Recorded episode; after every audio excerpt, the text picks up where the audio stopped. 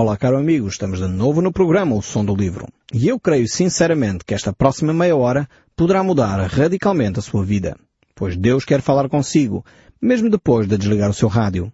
Eu sou Paulo Chaveiro e nós hoje estamos de volta ao livro de Ageu. Este livro extremamente simples, mas muito prático. Se você tem acompanhado os nossos programas, certamente tem percebido que este livro é um livro que mexe connosco. É um livro que é extremamente atual. É um livro que tem propostas para o nosso Portugal de hoje. É aquele livro que efetivamente se nós ouvirmos e aplicarmos às nossas vidas, certamente a nossa nação veria transformações significativas e por dentro. Não eram transformações cosméticas ou retoques aqui ou ali, mas eram transformações efetivas no nosso tecido social, na nossa economia, no nosso bem-estar. E é isto que Ageu nos traz como proposta. Ele traz em primeiro lugar esta proposta ao povo de Israel, ele mostra a importância de em primeiro lugar buscarmos as coisas de Deus e como é que a nossa relação com Deus está ligada com a nossa vida social. Uh, esta tem sido uma reflexão que muitas vezes nós, uh, povo português, temos dissociado. Procuramos uh, compartimentar a nossa vida e pensamos que a nossa vida está assim colocada em gavetas. Ou seja, a minha vida religiosa não tem nada a ver com a minha vida política, a minha vida profissional e a minha vida social e a minha vida de lazer. Não, é, é, são coisas completamente diferentes. Eu quero dizer, com toda a humildade, que não são. A nossa vida pública é uh, diretamente ligada à nossa vida privada. Por isso essa ideia de que o que eu faço em privado ninguém tem nada a ver com, com a minha vida privada no, na vida pública, essa separação entre a vida religiosa da vida profissional, coisas deste género, não tem fundamento nas Escrituras. Nós somos um todo e não, não somos gavetas, não somos uh, comportas. Nós precisamos e efetivamente temos várias áreas na nossa vida, eu reconheço isso, mas todas elas se permeiam, todas elas se influenciam. E a palavra de Deus nos mostra claramente que a vida espiritual, a forma como eu me relaciono com Deus, está diretamente relacionado com a, a, minha prosperidade social, a minha prosperidade económica, a minha prosperidade como pessoa, o meu crescimento uh, e a minha maturidade pessoal e individual. Então este é o desafio de Deus para a vida de cada um de nós. E, e basta, como diz aqui Ageu, basta de encontrarmos desculpas para a nossa preguiça. E até desculpas espirituais. Ah, ainda não é o tempo de Deus. Ah, não, vamos, vamos fazer é, é uma, uma campanha de oração. Precisa, claro, precisamos de orar. É óbvio, a Bíblia diz-nos isso. Não estou a negar esse aspecto. Seria até contraditório se o fizesse. Mas não podemos é arranjar desculpas espirituais para a nossa inércia, para a nossa uh, preguiça ou para a nossa falta de querermos uh, fazer a obra de Deus. Há coisas que nós já sabemos, simplesmente temos que pôr em prática. E é o que Ageu uh, nos desafia a fazer. E foi o que aconteceu aqui com o povo uh, de Israel naquela altura. Depois de eles serem confrontados com uma avaliação da sua própria vida, eles avaliaram. Deus disse, olhem para o passado. Verifiquem o vosso passado. Será que depois desta análise do passado, hoje estão melhores do que há 10 anos atrás? Vale a pena terem continuado nesse progresso e mesmo estando melhores, se tivessem optado por outro caminho, não estariam ainda melhores do que aquilo que já estão? Eu creio que nós precisamos também fazer esta avaliação. Talvez hoje estamos melhores do que há 10 anos atrás. Ou talvez não. E a pergunta é, será que tem valido a pena termos posto Deus fora da nossa vida? Termos encontrado dois empregos, trabalharmos horas a fio, horas extraordinárias e não sabemos como resolver esse problema, continuamos com falta de dinheiro, uh, continuamos uh, sem conseguir sequer fazer um pé de meia para fazer face às dificuldades. A pergunta que Deus lançou ao povo de Israel foi, tem valido a pena seguir esse caminho? Será que não era melhor se buscassem em primeiro lugar o meu reino, edificassem, neste caso aqui do povo de Israel, e me edificassem um templo eh, que está em ruínas, enquanto vocês procuram ter cada vez mais luxos, e, e eu creio que muitas vezes tem sido este o problema da nossa nação. Nós dizemos ser um povo cristão, mas na realidade não o somos. Na realidade não temos colocado Deus em primeiro lugar no nosso discurso, na nossa vida, no nosso, uh, no nosso caminhar, na nossa profissão. Deus não tem sido a referência. E nós precisamos de colocá-lo como referência. Precisamos de trazer Cristo e as propostas de Cristo para a reflexão da nossa sociedade. E olha que se nós tivermos uh, como base a reflexão que Cristo tem trazido para nós, para as propostas económicas, para as propostas sociais, para o bem-estar da população, vamos verificar que há muita coisa que nós precisaríamos de alterar na nossa sociedade. E certamente melhoraríamos muito a nossa qualidade de vida se vivêssemos as propostas de Jesus de uma forma mais eh, comprometida.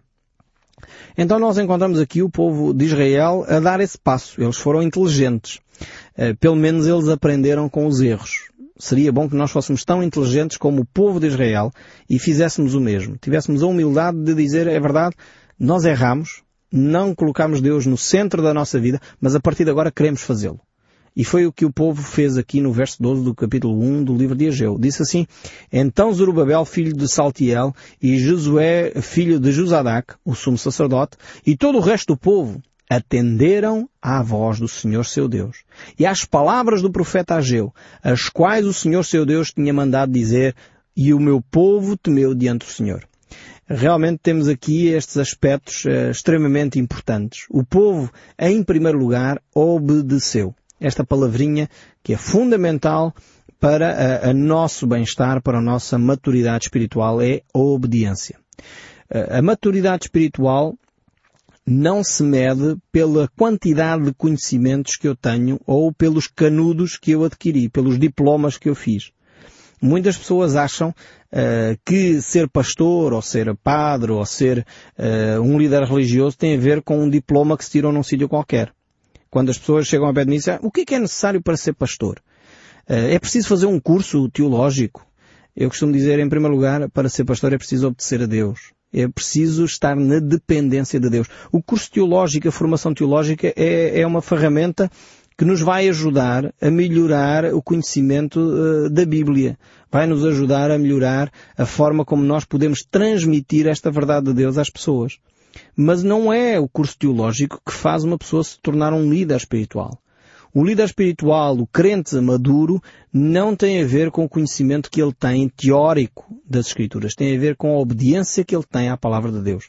Eu conheço muitos crentes, muitas pessoas que dizem ser tementes a Deus, que até vão já à igreja há décadas, algumas há 20 anos, mas continuam bebés na fé. E sabem porquê? Porque nas coisas mais básicas não obedecem à palavra de Deus.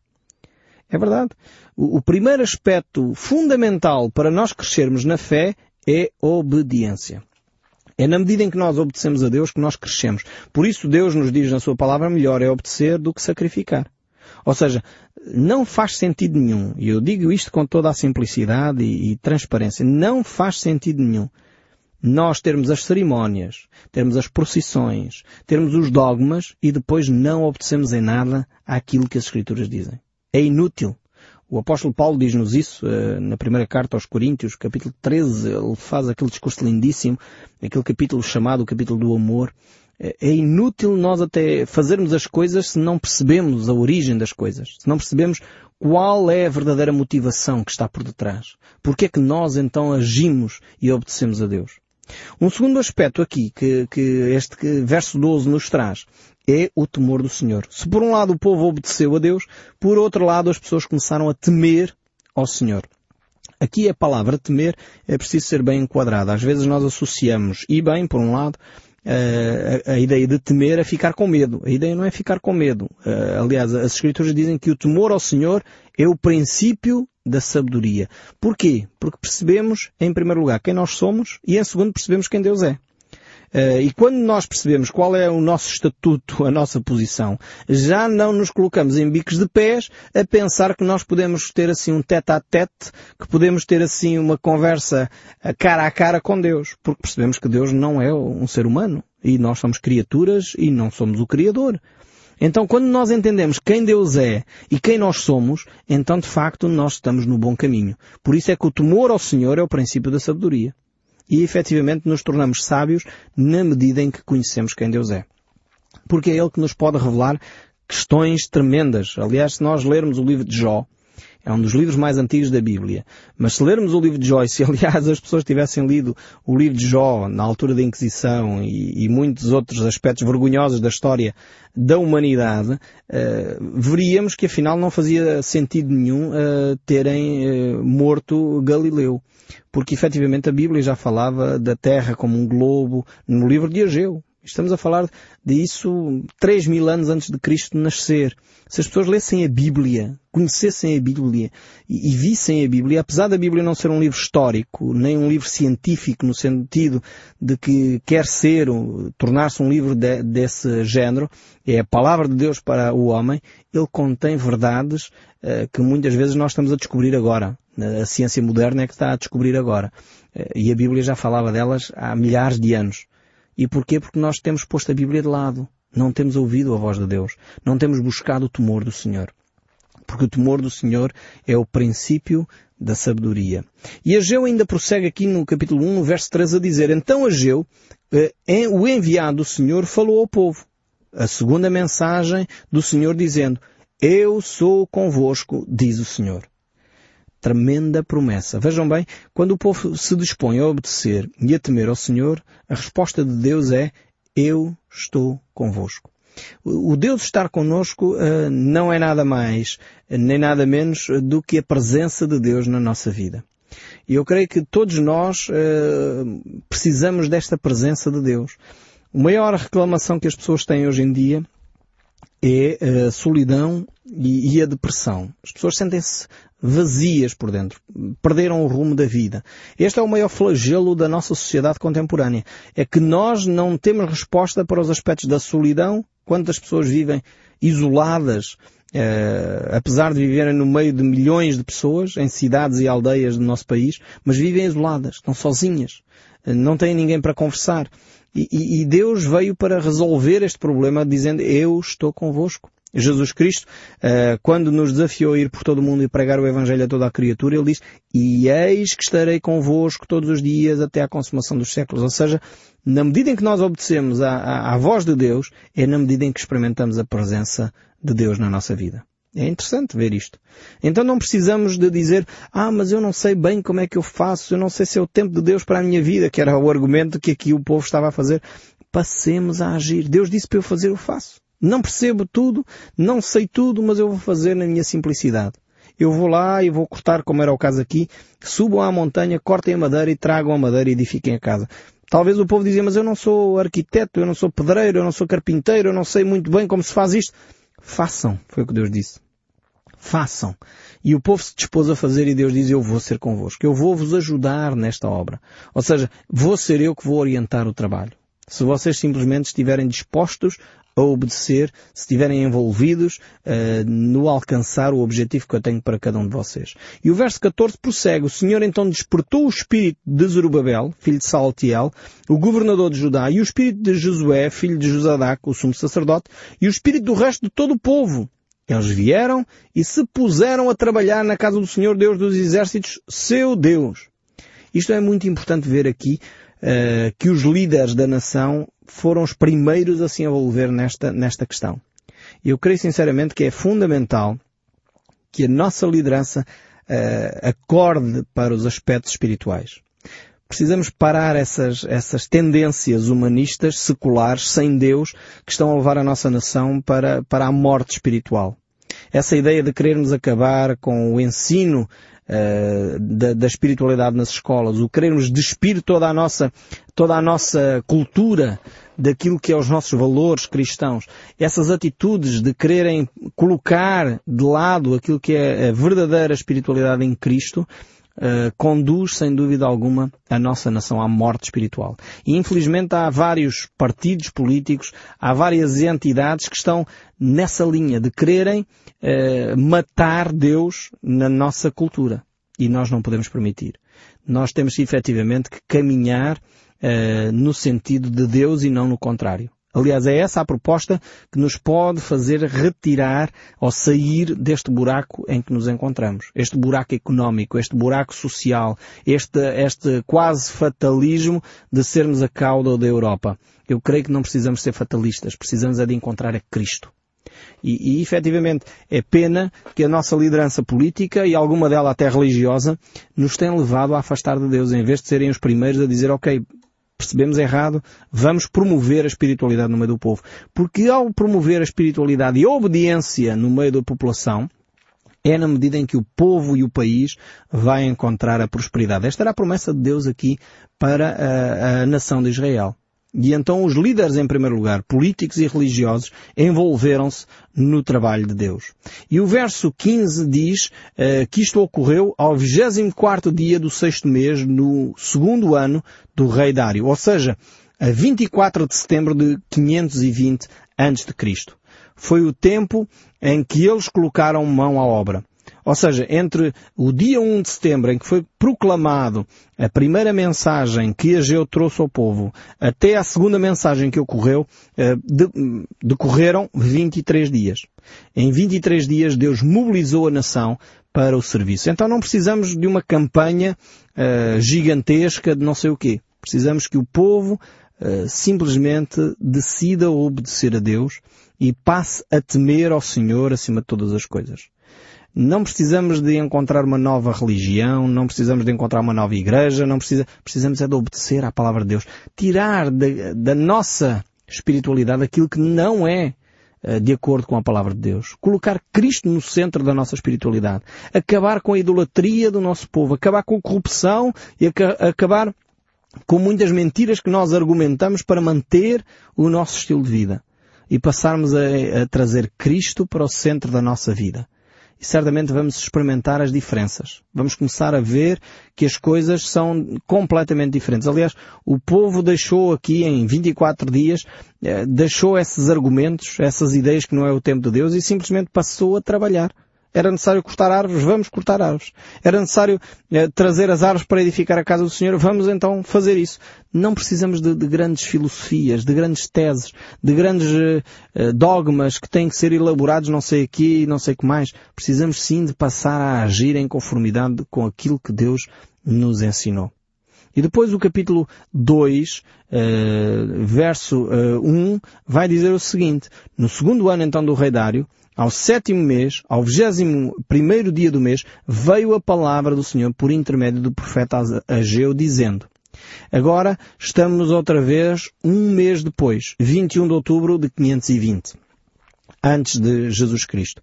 E de novo o povo se encontra uh, desanimado, desencorajado, uh, porque a obra talvez não está a, a, correr e a crescer como efetivamente uh, eles gostariam. E olha que as obras são normalmente assim. Quando nós começamos uma construção, uh, passado um mês ou dois ou três, uh, aquilo não se parece com nada. O trabalho parece que não desenvolve, é só, enfim, escombros, é só pedaços de madeira, é só lixo e parece que aquilo não vai para lado nenhum e às vezes desanimamos. E é por isso que uh, Ageu precisou uh, de voltar a falar ao povo, ou melhor, Deus uh, falou ao povo. E diz assim o verso 2, Fala agora, diz Deus a Ageu, fala agora a Zorobabel, filho de Saltiel, o governador de Judá, e a Josué, filho de Josadac, o sumo sacerdote, e ao resto do povo, dizendo, Deus vai trazer uma nova mensagem então aos líderes da nação. É interessante sempre ver que uh, o discurso de Ageu, em primeiro lugar, é dirigido aos líderes da nação, aos líderes políticos e religiosos da nação, que são a chave do sucesso ou insucesso de um projeto, e é preciso dizê-lo, não é que o povo não seja importante. É. Tanto que uh, ele primeiro falava ao líder político, ao líder religioso e ao resto do povo. Estão os três uh, aspectos sempre presentes a vida civil, portanto, a sociedade civil, os líderes religiosos e os líderes políticos. Fala a esses três grupos para que os projetos sejam efetivamente uh, alcançados com êxito. E é aqui uma chave interessante. Talvez para si que tem um projeto novo, uma ideia inovadora, vale a pena dirigir a estas três áreas da vida. Aos líderes políticos, aos líderes religiosos e à sociedade civil. São sempre três componentes importantes para o sucesso de um projeto. E mais uma vez, Deus sabendo disso, Ele fala à liderança política, fala à liderança religiosa e fala à sociedade civil para que agora, de novo, uh, o povo pudesse ser encorajado. E o verso 3 ainda diz, quem de entre vós que tenha sobrevivido contemplou esta casa na sua primeira glória? E como a vedes agora? Não é ela como nada aos vossos olhos? Pergunta Deus. Deus vai fazer as perguntas uh, que são incómodas. O povo estava a pensar isto. Uh, o povo andava desanimado porque pensava, o templo de Salomão era um espetáculo, o templo de Salomão era grandioso, né? o templo de Salomão era, era um luxo, era muito rico, porque foi o período mais próspero eh, da nação eh, de Israel, foi naquele período. E de facto o templo era uma coisa, eh, enfim, fantástica. Agora o povo olhava para este templo e aquilo não parecia nada com nada. E, e Deus faz as perguntas difíceis. Aquilo que o povo estava a pensar, Deus coloca e verbaliza olhando para este templo, vocês não acham que isto de facto é como se não nada fosse? É como se isto fosse uma coisa sem significado nenhum? Contemplaram a glória da primeira, do primeiro templo e agora este, o que é que vemos aqui? Afinal de contas, vemos só obras e confusão e, e, madeira cortada de um lado para o outro. Isto não se parece com nada. E provavelmente o povo estava a ficar desanimado porque efetivamente não percebia onde é que Deus queria chegar com esta obra. E, e, ali, eh, no meio desta construção, num amontoado de, de tijolos, de madeira, de, de, de, lixo, o povo começa a desanimar. E é interessante ver o que Esdras, o, autor do livro histórico, uh, descreve sobre este mesmo período, no capítulo 3, verso 8. No segundo ano da sua vinda à casa de Deus, em Jerusalém, no segundo mês, Zerubabel, filho de Saltiel, e Jesué, filho de Josadac, e os outros seus irmãos, sacerdotes e levitas, e todos os que vieram do cativeiro a Jerusalém, começaram a obra da casa do Senhor e constituíram levitas de idade de 20 anos para cima para superintendentes. Então se apresentaram Josué e os seus filhos e os filhos do irmão de Gadmiel, seus filhos, e os filhos de Judá para juntamente vigiarem os que faziam a obra da casa do Senhor, bem como os filhos de Enadad, seus filhos e os seus irmãos e os levitas. Quando os edificadores lançaram os alicerces do templo do Senhor, apresentaram-se os sacerdotes, paramentados com trombetas e os levitas filhos de Asaf, com símbolos para o louvor do Senhor, segundo as determinações de Davi, rei de Israel. Cantavam alternadamente louvando e rendendo graças ao Senhor com estas palavras. Ele é bom, porque a sua misericórdia dura para sempre sobre Israel, e todo o povo jubilou em alta voz, louvando ao Senhor, porque se terem lançado os alicerces da casa. Vemos que um mês antes houve uma grande festa, está aqui descrita em Esdras, mas depois o verso 12, Porém, muitos dos sacerdotes e levitas e cabeças de família já idosos que viram a primeira casa choraram em alta voz quando à sua vista foram lançados os alicerces da casa do Senhor. Muitos, no entanto, levantaram a voz com gritos de alegria, de maneira que não se podia discernir as vozes de alegria das vozes do choro do povo, pois o povo jubilava com tão grandes gritos que as vozes se ouviam muito longe. Então temos este, estas duas atitudes. Uns que se alegram por aquilo que está a ocorrer e aqueles saudosistas que dizem isto não vai lá a nenhum. Então Deus vai trazer mais uma vez uma resposta, mas isso nós iremos ouvir no próximo programa. Por isso não deixe de ouvir o som deste livro. Que Deus continue a falar consigo, mesmo depois de desligar o seu rádio. Que Deus o abençoe ricamente e até ao próximo programa.